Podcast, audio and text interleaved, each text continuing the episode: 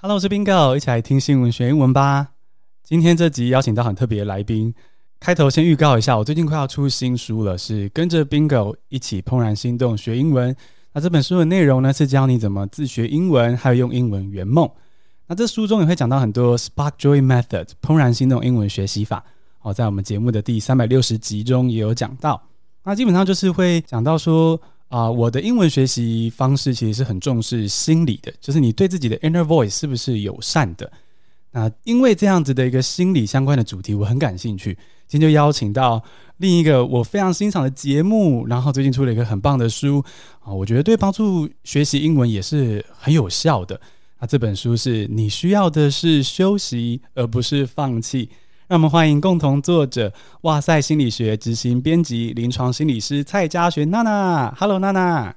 Hello，听新闻学英文的听众，还有 Bingo，大家好，我是佳璇，也是哇塞心理学 Podcast 节目的主持人娜娜，很高兴今天来跟大家一起聊聊。哦，感谢娜娜今天来啊，娜娜今天是带病上阵，但声音还是一样的美妙，不担心。你你说美妙，可能大家会你知道一心评价这个声音，敢说美妙？好，不行，大家要接受各种的 各各类的声音都是美妙的。对，我知道那个娜娜有时候你们会有一些这个相关的讨论，对不对？对对啊，我们玻璃心碎一地啊，没有他，大家讲话真的是不可以这样。好，我们来拉回到这个书好了。这本书呢，我先跟大家简单的帮娜娜介绍一下这本书，就是。我的印象是他的呃书里面三个章节，第一章讲的是人际交流，我就是说，比如说网红怎么去面对自己的心理健康。我跟娜娜刚刚在开录前才一直在 嗯嗯嗯各种抱怨。还有第二章是怎么去面对自己的勇气，比如说面对逆境的复原力，像最近新闻上很夯的那个 resilience 这个字。那再来就是第三章是家庭关系，就是每个家庭都会上演的风水世家啊，你被 send to pay 的时候，你要怎么面对？好，大概像这样的感觉。那我自己很感兴趣的，今天很想聊的是第二章，就是面对自己的勇气啊，也就是有关逆境的复原力。因为我的听众可能最感兴趣的，也不是可能，保证最感兴趣的就是英文学习。好，那我觉得第二章因为是有关自信心跟勇气，还有怎么面对学习的挫折。我觉得请娜娜来聊这个，应该对听众很有帮助。所以今天我们就用三个单字来认识娜娜，认识这本书，还有怎么用心理学技巧找到学英文的勇气。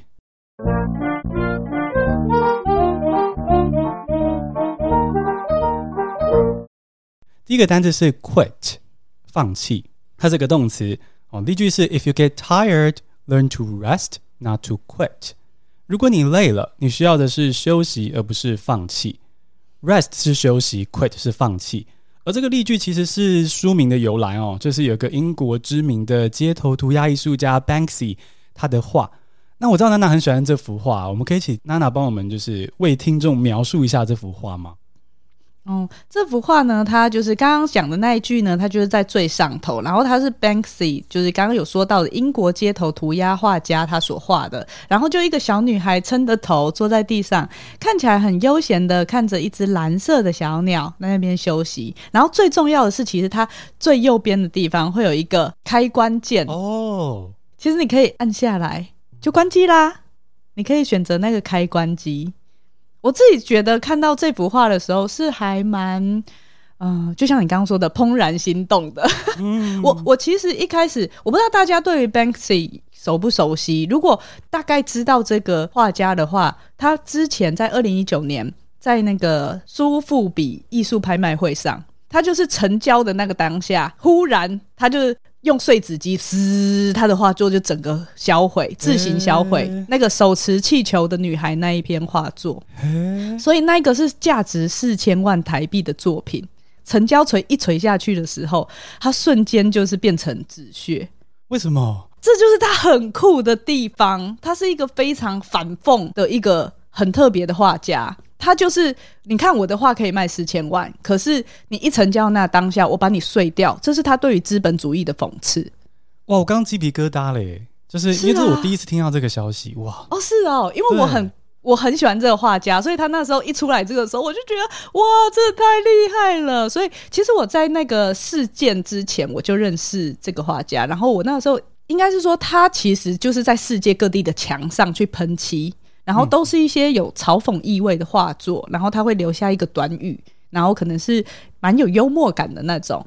那可是他也很神秘，因为他的作品通常都具有高度的批判性，所以他其实是被全世界很多个国家通缉。但是从来没有人抓到过他，哦、然后我就觉得这个人设也太迷人了吧！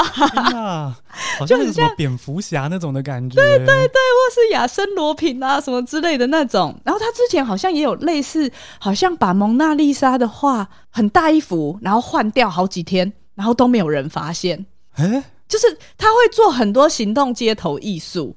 那所以那个时候我刚好就是蛮觉得这个人好神奇哦，然后我就开始在网络上搜寻他的事迹跟各种画作欣赏，刚好就看到这一幅画。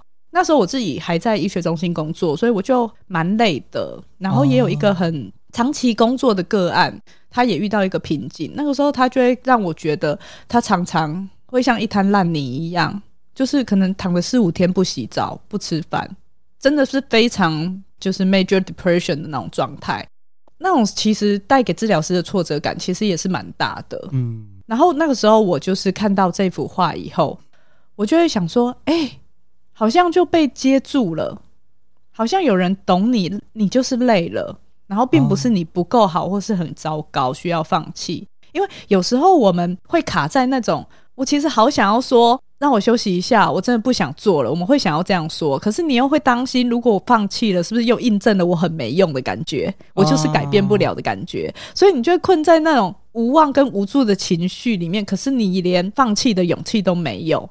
那我那时候看到这幅画跟这句话的时候，我就觉得，哎。啊，对啊，我累了。他就是提醒我可以选择先休息。我只是还没有达到我的理想跟目标，我还只是需要有更多的学习，或者是我要有其他新的尝试。我不用把失败或者挫折当成是天塌下来了。所以我看到那一幅画的时候，我就觉得哦，松了一口气。好像可以允许自己放慢脚步休息，然后那个时候我那个很挫折的个案也刚好要出国，就把这张图片就印成明信片送给他。嗯，虽然 Banksy 应该不会骂我版权的，不会告我保持版权的，不会吧？这样违反他人设哦。然后，所以就是那个明信片也确实陪个案在国外维持了一段时间。他说他看到的时候会让他有力量支撑下去。然后刚好在后来的 podcast 节目当中，我也就是在讲看见你的复原力的时候，就提到这一个我很喜欢的图，然后听众也都很有感觉，就把它变成哇塞金句。新书也有点类似这个的出发点呐，希望可以提供爱看书的读者有一些不同的观点去面对人生的很多难题，所以就变成了我们的书名。我要先说，我觉得这段很个人的经历去出发很疗愈。我感觉是 可不可以这样说？就是说啊、呃，这本新书或是哇塞的节目，可能最核心的精神，虽然不是每天一直说，可是核心的精神是希望让大家有一种被接住的感觉，然后累了可以休息，就继续走下去。其实我们真的很希望让大家看到的是更温柔、更包容、善待自己的那个状状态。状态，我刚刚讲状态，那你也要更温柔善待自己。就是那个状态，是我们希望大家是可以更温柔的对待彼此，然后可更温暖的对待自己。这个是我们节目一直希望可以传达出去的。所以，当我们在遇到挫折或很累的时候，我们不会去批判自己，我们会先给自己一些支撑，会先给自己一些鼓励跟一些允许。所以，我觉得这本书算是。不管是我对于人生的态度，或者是我们在节目中所传达的，它都是非常一致性的。我很喜欢读这本书，跟现在听娜娜讲都有很一致的这个疗愈感受。就是说，其实很多时候，我们个人乃至社会，就是如果我们可以先对自己是比较 nice 一点，比较温柔一点，其实对别人才有办法有那个爱。我的听众不知道有没有一些人有发现，就是我们连接回英文学习的部分的话，其实。啊、我在讲 Spark Joy Method 或即将推出的这本新书的时候，其实也都是很重视说，你对自己英文学习这件事要更宽容，然后更啊、接受，看到自己已经在努力，而不是说就是用鞭策自己的方式逼自己一定要 怎样背几千单这样，因为这样的方式其实就是不持久，或者是就像娜娜刚刚说的，你会觉得有种。很无力的感觉。那当今天英文学习对你来说不是必要的时候，你就会放弃。那真的很棒，就是娜娜这本书的这个精神对于英文学习的帮助哦，我们就刚得到了第一个宝藏。那其实刚刚娜娜在描述这些过程跟心路历程的时候，其实有听到第二个关键的概念，我们刚好用第二个单字来把它带出来，就是面对学习的时候呢，我们应该要有第二个单字的这个心情，就是 not yet yet，not yet，还没，它是一个副词。我们来听个例句。Not yet is a learning curve that gives you a path into the future。也就是说，如果能够把失败视为一个还没达成的状态，你才能够意识到说，哦，这个就是学习曲线上的一个点，你还可以往未来继续迈进。其实这边我觉得可能有的听众听过这个 Carol Dweck 他的 TED 演讲，就是 The Power of Yet。他基本上快速的描述就是说，有一个美国芝加哥的高中，他们这边你如果你不及格，你不会被当掉，你不会 fail，你拿到是 not yet，就是你还没学会。那目的是培养出一个成长型思维 growth mindset。那娜娜书中其实也有提到这个概念呢，就是啊、呃、fixed mindset 相对于 growth mindset 啊。如果大家手上有书，在一百五十三页，对，像好像上课一样。贴心的，对，因为这我真的有读，对，那真的很喜欢。那可不可以请娜娜也帮我们？我们今天作者在这，对不对？哈，我们请娜娜跟我们讲一下这两种不同 mindset 的人是怎么面对失败。我们比较一下，看出他们的不同，可以吗？我自己去校园演讲的时候，我也很常用这个 TED Talk 的举例，因为他真的是讲得很清晰易懂。那我也希望说，可以在去校园演讲的时候，把这样子的观念带给家长跟老师，因为它是我们在正向心理学里面很常被提及的一个概念，就是刚刚说到的 Duik 教授三十多年前的一个经典研究啦。那简单来说，它就是一个你怎么看待自己的方式，比如说。Fixed mindset，它是固定型的心态；那 growth mindset，它就是成长型的心态。固定型的人呢，基本上他会认为自己的聪明才智，还有控制周遭世界的能力，全部都没有办法变。嗯、如果你从小你一直被别人说，那你亚公，哎呀，怎么这么天真，这么单纯，这么不会想，你就会开始觉得。我就是这种人了，嗯，哦啊，你你遇到事情也不会积极的，可能去想解决的方法，或者是学习的方法，我可以怎么样突破？哦，那另外呢，成长型则是觉得说我可以透过后天的学习培养，那失败跟挫折，它只是人生道路上面的片段而已，我们一定总是可以找得到一些改变还有进步的空间。那研究其实会发现，不同的心态会对学生，特别是对弱势学生的群体。的学习动机，还有抗挫折的能力，还有学习的成就，产生一些算是蛮明确的影响的。那刚刚有说到，如果我们今天是固定型心态，或者是成长型心态的人，他在面对不同的状态会有什么差别呢？好，我们来猜一下，如果今天面对一个挑战，你觉得固定型心态的人他反应是什么？嗯，我猜他是觉得很烦，然后很怕犯错，所以他会。呃，放弃或逃避，嗯，没错，他会逃避。如果面对挑战，那如果是成长型心态的，他如果看到有一个挑战，说：“哎、欸，明天我们来挑战看看，跑个三公里。”好，你觉得他会怎么样？他会觉得这是一个学习的机会，或者是就是挑战的机会，觉得很很兴奋。所以他其实就会去迎接他嘛，对不对？就觉得我可以迎接这个挑战，他不会用啊，我肚子痛啊，啊，我就不会先逃开，他会愿意去试试看。那刚刚有讲到一个关键，就是如果遇到阻碍或挫折呢？刚刚挑战是你还没有开始做，你只是先看到它。那阻碍或挫折是你已经开始做了，可是中间路上有石头，有这个石头阻碍着。如果今天是固定型心态的人会怎么样？我不知道哎、欸，会会。难过吗？会哭吗？是不是会就决定放弃？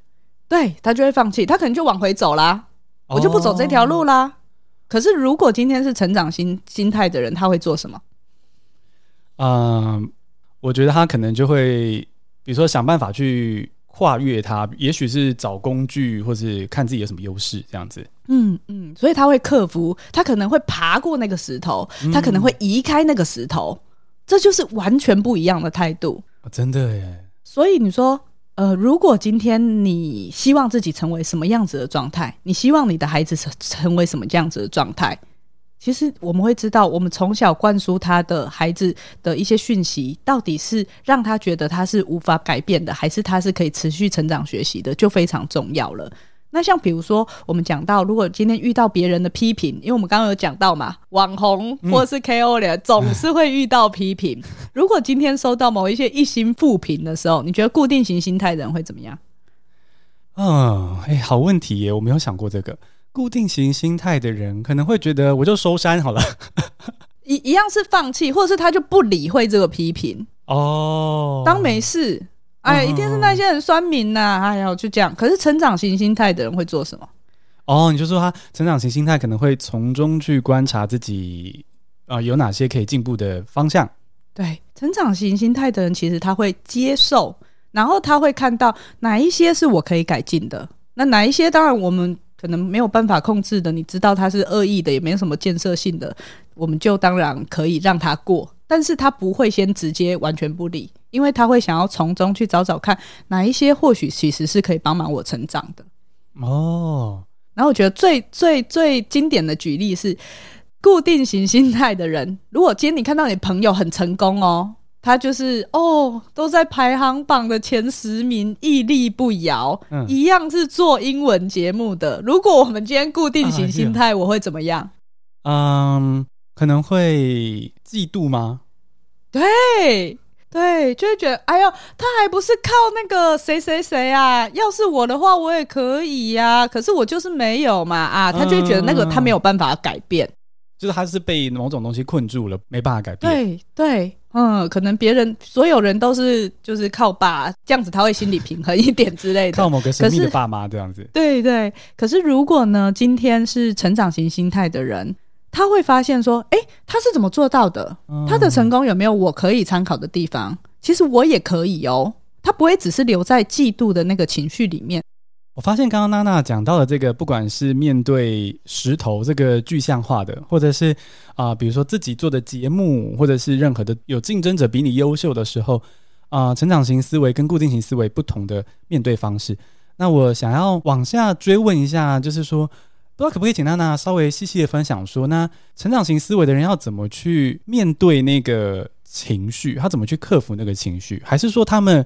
不会产生那些负面情绪，想听娜娜分析一下这边。其实我们情绪这个东西，应该每个人都会有啦。不管你面对那个时呃任何的挑战啊或困难的时候，我们会有情绪都是很正常的。差别在于我们看待情绪这个东西的态度，或者是我们说为什么成长型心态他愿意用一个比较。好像还可以继续努力，或者是有一些重新尝试、多方尝试的方向去来面对这个问题。有一个部分是因为，如果固定型心态的人，他觉得说：“诶，我今天遇到这个了，反正就是跟我个人连接相关，就是我不好嘛，因为我就是没有这个天赋，我就是不聪明，我就是叭叭叭叭叭。”那他就会觉得他是不可以改变的，而且那会跟个人的价值观啊，或什么什么有关系，所以你的情绪其实就会拉得很高。很强烈哦，所以其实如果你原本是成长型心态的人，你可能在看待这些事情的时候，他就不会直接指向很多跟与你自己那些自尊啊或什么有关的，因为你知道，比如说犯错，他可能不是表示我是很糟糕或我不好的，犯错只是现在我学的东西，我遇到的这个新的状况超出我已经知道的知识的范围。那你就不会觉得，哎、哎、好像都是我这么烂，我不够好。所以在基本的态度面上，其实他们所产生的情绪，可能就已经不是那么的强度上面就已经有点不一样了。那强度低一点，你要调节起来，也就相对我觉得简单很多。那我反而会觉得，有些人会很担心说，哎、如果我是固定型的思维怎么办？有些人会担心这件事情，嗯、我不给我吗？对，很多人说我不给我吗？但是成长型思维是可以透过日常锻炼来培养的。哦，任何的改变都需要刻意练习。所以，当我们今天知道，哎，我觉察到我其实面对不管是挑战、挫折，我很容易今天就跑到固定型思维的方式想的时候，我怎么可以提醒自己，每一次觉察到自己有这样子的想法出现的时候，我去学习看看成长型思维的人可能会怎么想。我身边有没有这样子的一个人，或者是如果我今天碰到这个事情的时候，我可以怎么做？我可以去问问看。不是卡在为什么我那么衰，而是 转换成如果是这样子的话，我可以做些什么？光是这个转换，其实你就已经到成长型思维，你就已经过那个关卡走下去了。哇，我觉得刚刚听到了一个很简单但关键的句子，就是如果遇到困难或挫折的时候，你会有情绪，因为我们都是人。可是你能不能问自己说，那我现在可以做什么？是不是这样子？嗯。因为我们常常会问说，为什么他要对我这样？为什么我这么衰？为什么这么不公平？可是你问的这个为什么，常常是找不到答案的，而且通常就算有答案，也不是你可以控制的。所以，如果我们问的是我可以控制的，就是我可以做什么，你就会重新聚焦到你可以做的那个事情上。你的焦点不一样，你就不会卡在那边，你就比较容易走下去。那就会进入，诶，我可以做什么呢？哦，在哪个部分是不是可以做一些调整呢？所以你的注意力焦点一旦转移开，不是在那个很窄化的部分的时候，你的心情有时候自然也会舒缓开来。哇，我觉得这句话很有力量，就是我觉得把面对这件事的态度变成说，不是去看外面对我做了什么不公不义的事情，而是回到那我这边可以做什么。我觉得这个概念很棒，在学英文的事情上，我觉得蛮多听众应该也会分成大概这两类人，或者在这个光谱上这样子。就是说，我也发现有些学生是会觉得说啊，我英文天分就是不好，或是我就是在台湾长大，所以我就是学不好，那种对不对？就是会听到。那可是我必须说，这些原因当然是也有一点点影响力的，就绝对有的。可是变成说你要困在那边吗？还是想想看？我们现在的环境跟筹码可以做什么？我还可以做什么？所以这句话就变得很有力量，变得把选择权放回到自己的手上。刚好我刚刚也想到一个，就是在面对成长型思维的时候，常常会有一个迷失，就是大家会以为说，哦，所以成长型思维就是我要努力咯，我就是努力就好。但是其实不是这个意思，他其实强调的重点是你要愿意做多方的尝试。因为如果你做这个东西方式是没有效率的，是受挫的，你一直努力，一直撞墙，其实也没有用呢，只是会越来越习得无助。所以就像你刚刚讲到的，很棒是，如果我回头问我自己，在台湾这个环境，对啊，我英文可能以前我会归因到好像是因为这样子不够好，我没有身边有什么环境跟我做英文的对话。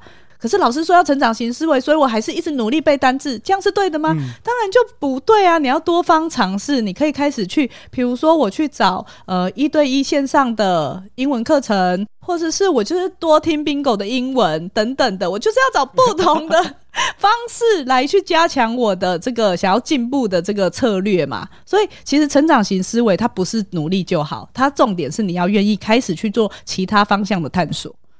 哇，谢谢娜娜还帮我打一下节目，没错，就是 对多听我们的节目啊，或者是其实我自己也蛮鼓励听众把我这里的节目当成一个起点或是陪伴，就是我从来不会去说别的节目不好，我觉得每个节目英文的原文的材料都有它独一无二的优缺点。那啊、接下来我要出的新书，帮自己打一下书，也是一样，就是会让你有正确的方法，或是至少换一个让你参考，说不定适合你的方法。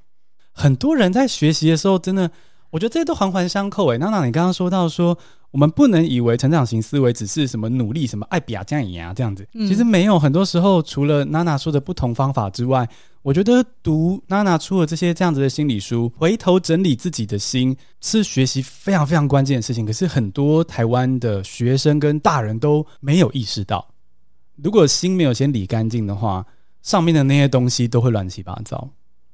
我们刚刚已经挖到了这个很重要的第二个宝藏，就是 not yet 的这个成长型思维的心态。我们现在刚好就可以来到第三个单字，挖第三个我今天最兴奋、很喜欢的一个宝藏，就是啊、self compassion。self compassion 就是自我疼惜这个名词。那 self compassion 它的例句是啊、self compassion involves treating yourself with love, patience and understanding。也就是说，自我疼惜的意思是用。爱、耐心跟理解的态度对待自己。其实我刚刚说很兴奋，是娜娜可能不知道，就是我最近因为我没有今天没有跟大家分享这件事，我最近就超喜欢这个什么 self love、self compassion 这类的概念，因为我读了娜娜的书，然后也读了最近娜娜的来宾，嗯，周慕姿心理师的书，就我都很认真的读完，然后觉得自己的那个快乐指数上升很多，就如果个平均值的话，好像上升了不少。然后我也同时发现说，这两本书谈的其实都是爱自己。那爱自己这件事，在社会的讨论上，我发现很多时候都太浅，或者甚至是错的。可能很多时候的爱自己，在说购物、享受、旅游、假抽霸。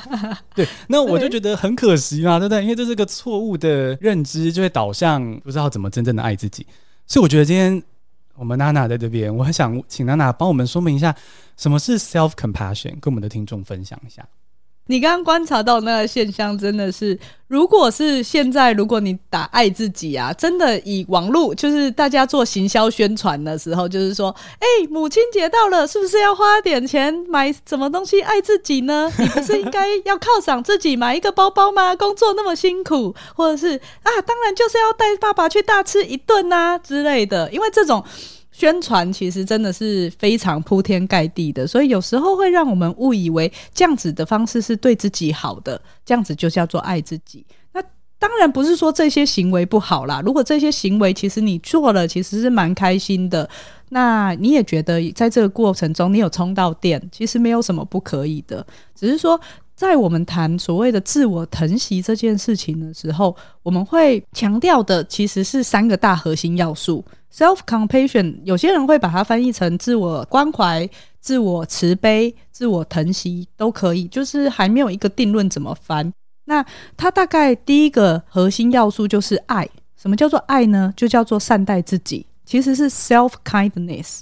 因为当我们犯错或失败的时候，我们很容易去糟蹋自己。嗯，我们不会给自己拍拍，或不会给自己秀秀，所以善待自己比较像是，我不是用批判跟数落自己的，我不会对自己落井下石，而是我要记得要鼓励、支持还有保护自己。那如果以英文学习举例的话，像我，像我可能就我我可能阅读跟就是呃，诶，阅阅读跟听力还行，嗯。但是口说跟写作就真的是不行，因为很少机会练到。所以如果当我觉得哎呀要跟人家讲英文的时候，我就会很紧张。然后像国外学者来啊提问啊或回答的时候，我也常常讲完以后觉得 哦，蔡佳璇，好想杀死自己，丢丢脸死了，怎么会问这种这是蠢问题啊？就是常常也会这样子，就是你知道，就是批判自己。但后来我其实。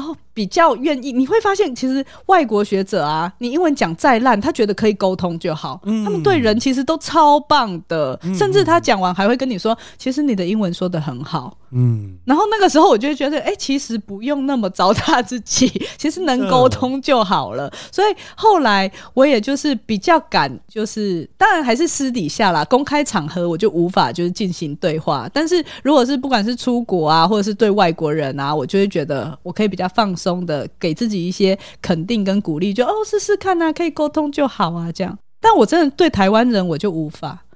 你的意思是说，对台湾人讲英文就比较紧张，是这意思吗？对，就会很尴尬。欸、那那娜娜愿意聊一下为什你自己觉得为什么吗？因为你就会觉得很很丢脸呐，嗯，就会觉得英文不够好，然后就是你会觉得台湾人好在意那个文法哦，嗯嗯嗯嗯，在意那个你有没有讲出正确满分的句子？对对。嗯，或者是你的遣词用字会不会是呃适当的？因为有时候可能你你用的那个词并不是惯用词，它可能一样是这个字，但是在这个情境中不一定会用这个字等等的。然后可是你不知道，因为你课本学到的就是那样子，所以我就觉得、嗯、哇压力很大啊。所以通常就会进入我们刚刚说的，如果自我批评很多，你也会放弃跟害怕挑战。啊、哦，真的，真的，嗯，哦，所以 self compassion 的第一个要素是 self kindness，对，对，就是像娜刚刚说的，如果对自己讲英文讲完之后会习惯说，就是杨武斌你在讲什么？这样的时候，那可能要注意一下，那个对自己的语言好像有点点不是那么 kind 这样子，嗯嗯嗯，那娜娜可不可以再跟我们分享下面的其他的两个元素？嗯，第二个元素其实它是在讲连结这件事情。所谓连结，它就是人类的共同经验 （common humanity） 是这样念吗？common humanity 是不是？对，就是我们会有一些互相连结感的部分。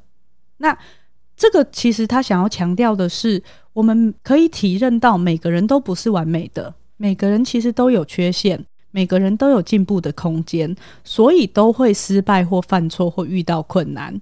那人生本来就是充满苦难的，每个人都无法避免。所以在事与愿违的时候，我们比较不会纠结在那个啊，这件事不行，不是应该要怎么样吗？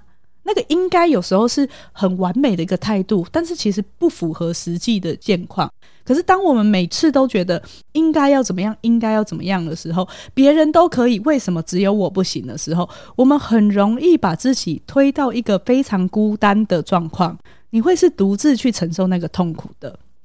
这也就是为什么有时候我们光是知道别人和我们也有同样的状况。也有同样的困难的时候，你都会觉得被支持，因为这种共感的经验会让我们知道说，哦，其实并不是大家都那么棒。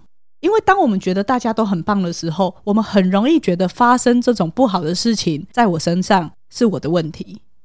所以，如果我们知道，哦，其实人类的这个共同经验。如果我今天面对一个困难的时候，我跟自己说的是：“哎，这样子已经很不容易了。如果我是你，我也会有这样子的感觉。光是这样子的共同连接感，都会让我们开始进入所谓自我疼惜的状态。可以这样说吗？就是看见我们都是人，所以我们都会啊、呃，也许犯错或经历不幸的事情，这是这个世界的原貌。”可以这么说吗？对啊，对啊，有点是这样子的概念。嗯，哎，你领悟力很好呢。因为我有先看书，娜娜老师。好哦。那娜娜老师，我想听第三个。好，第三个其实就是正念。正念是 mindfulness。那自我疼惜，我自己是把它视为正念练习里面本来就是一个比较进阶的练习概念。所以，如果你要做自我疼惜的话，我会觉得先有做正念的练习，可能会更。嗯、能够精准的抓到 self compassion 在做什么事情。正念的话，其实它不是正确的概念，它其实是用一个比较清晰而且平衡的态度来觉察你当下的经验，所以你就比较不会去逃避开来你痛苦的想法和情绪，你比较能够诚实的面对自己。那在有负向情绪的时候，我们很容易注意力窄化，或是我们会去膨胀那个负向经验。比如说，像是我搞砸一件事，我就会直接变成我是个失败者，或是我很失望，我就会直接跳到我人生无望。所以，正念的态度，它可以说是我们用更客观的角度去看待自己跟人生的一个练习，你才会有机会透过觉察，诶，我现在有这个情绪，我有这个想法正在跑，可是它跟事实是一致的吗？还是怎么样呢？哦你就会有机会跟自己的情绪跟想法建立一个新的关系。哇，我觉得好酷哦！正念这件事情，其实我只有略知一二，因为我觉得它确实有比较难快速的理解。然后，但我跟我的 partner Leo 很常在讨论，因为我就对心理学还蛮有兴趣的。今天娜娜说的这样子，我觉得总结了我的认识吧，就是说，哦，原来就是 mindfulness 不是有些人以为的是什么失控的正面思考，完全不是，它只是。反而是把失控的负面思考还原成客观的模样，不不这样子说是不是合乎刚刚的意思？正念的正啊，其实有些人会以为是正向的，但其实正念的正它是不偏不倚的，嗯，那个意思。嗯、那在这这个正念的过程中，其实它是非常带有开放跟好奇心的，去觉察我们任何的，不管是正向负向的任何的感受、你的想法、你的情绪，这些都是我们接触的目标。我们不只感受它，我们也感受它的变化。所以你会是在一个相对有意识的状态，知道自己此时此刻每一个当下都在做什么。那也就是因为这个觉察，你才有办法在每一秒。每一个下一秒都为自己去做一个选择，那这个当然就是需要很多的练习啦。因为我们常常，我们的大脑其实设计了非常自动化的状况，让我们可以适应我们的生活。比如说，你今天要开车。你不可能在那边想钥匙插进去转一圈打档踩油门，你一步一步想的话，你什么时候才能开完那一个车？不可能嘛！你连启动都可能花半个小时了。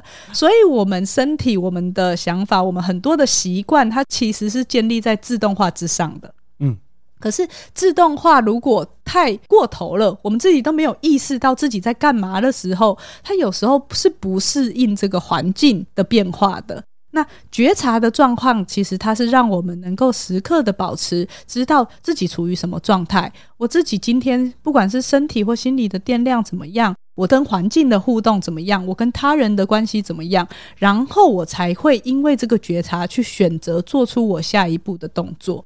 那光是这个有意识的觉察的生活，其实就不容易了。但是它会是一个我们怎么样接触，让自己更有幸福感的一个呃练习。哦，所以我们刚刚讲到了这个 self compassion 的三个元素，第一个是 self kindness，对自己说话的方式；第二个是 common humanity，就是啊，我们能不能意识到我们就是人，然后嗯，可能自然会有一些缺点或者是脆弱。那第三个就是 mindfulness，正念。我觉得是不是有点像是可不可以把原本很负面的想法还原成它比较客观的模样，然后更觉察自己生命中每一刻做的事情？那我其实也听得出来，就是。原本访纲中要问娜娜说，这个觉得说华人社会普遍觉得说 self criticism，哦，就是把自己往死里骂才会进步，不然会松懈。本来想问娜娜觉得怎么想，但看来蛮清楚的，就是娜娜会觉得说这样子其实就偏向固定型思维，然后会容易遇到大石头就坐下来哭，然后走回头。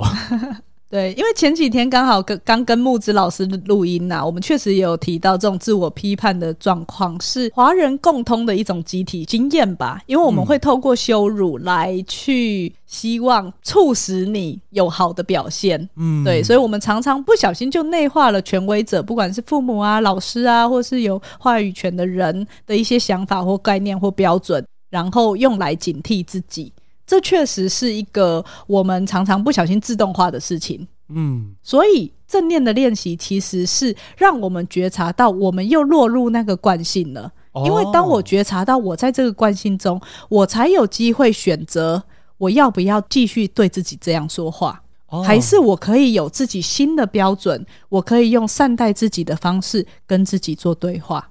所以这个三个，我们刚说这三个核心要去，它是环环相扣的。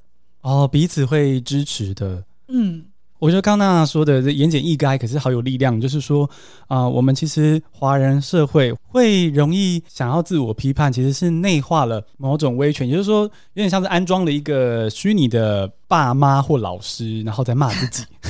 然后，如果能够 be mindful，很用正念的话，去意识到说我不要再只走这条自动化的路径的话，我才会知道我有选择。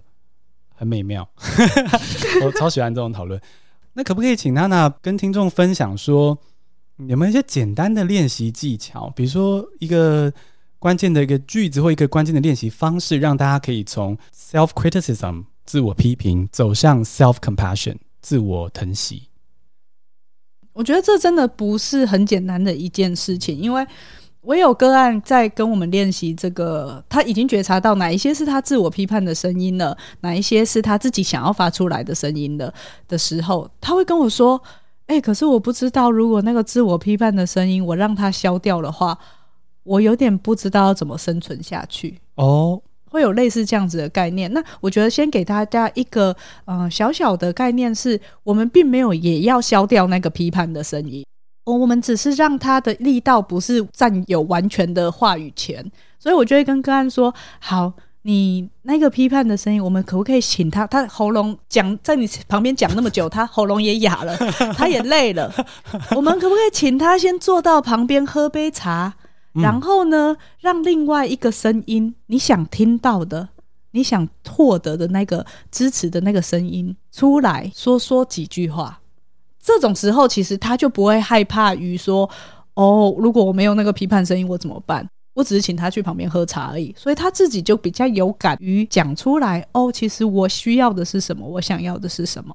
这个态度是我觉得大家可以先抓在心里面的，因为我们正念本来就是希望我们都全部都觉察，我批判的声音也需要觉察，我们不会希望消灭它。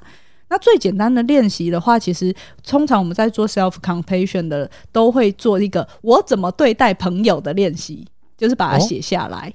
第一步就是，当你的朋友很痛苦或挣扎跟你求助的时候，你会跟他说什么？把它写下来。比如说，我说：“哎，Bingo，我今天收到一星的评价，他说我英文这么烂，口音也很做作，凭什么开 Podcast 频道？还不如关台算了，少丢人现眼。”好，如果我是你朋友跟你说，你会怎么对我说？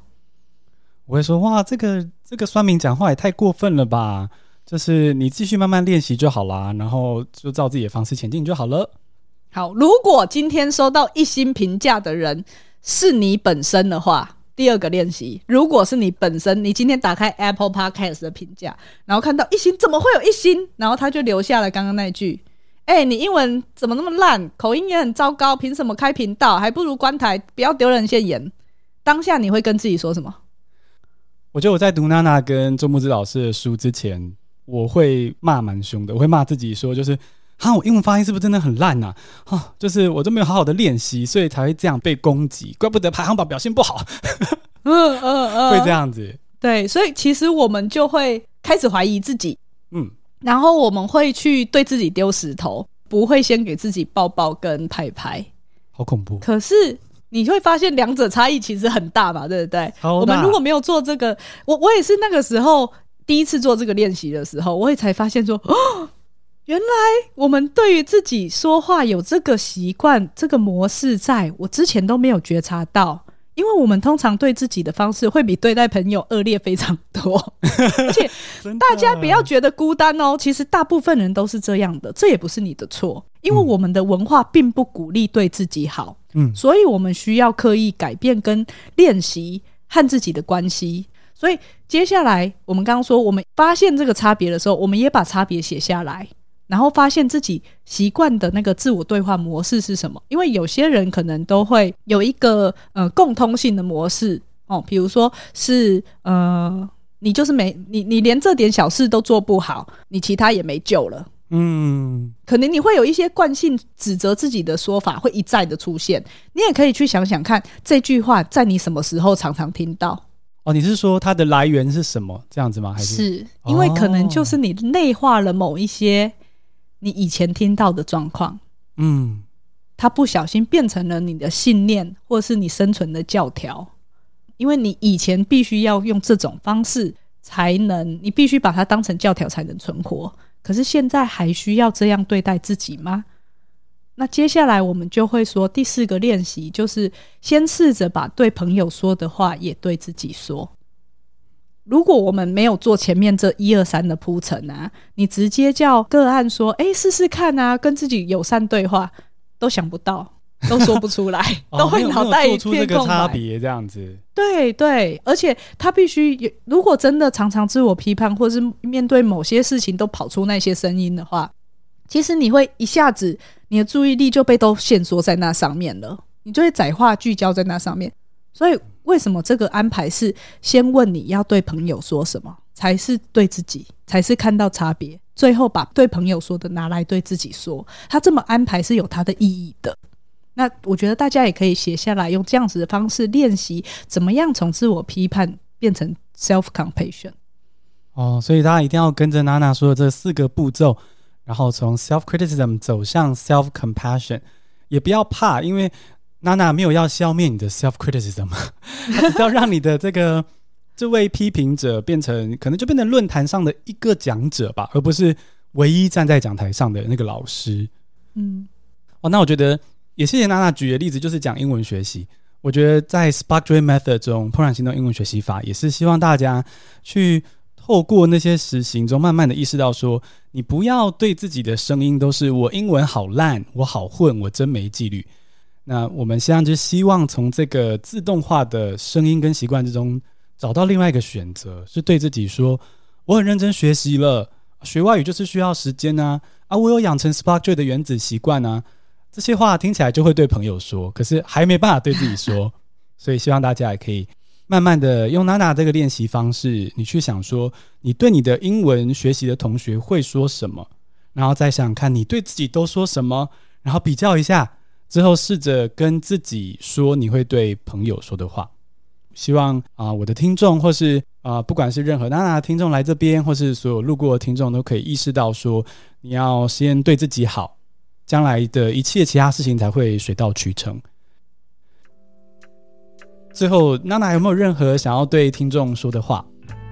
我们在推广心理学知识的过程中，其实我们很强调的就是一个实践的概念。虽然我们看了书，我们听了 podcast，我们好像在态度或想法上有了一些转变了，那这是很棒的第一步，这个是一个入门。我们。这次的新书也是希望说，你需要的是休息，而不是放弃这样子的概念，能够深入人心。它是一个入门。可是呢，其实我们生活中还是要透过具体的实现，这些东西才会变成你新的自动化，它才会取代你的惯性。所以呢，今天分享的这些练习，还有我们可能在书里面或节目中的，也非常希望大家可以慢慢的开始在生活中去实践，然后让你的生活能够越来越朝向你喜欢的步调。真的很谢谢娜娜来我们的节目，然后要再次的推荐这本书。你需要的是休息，而不是放弃。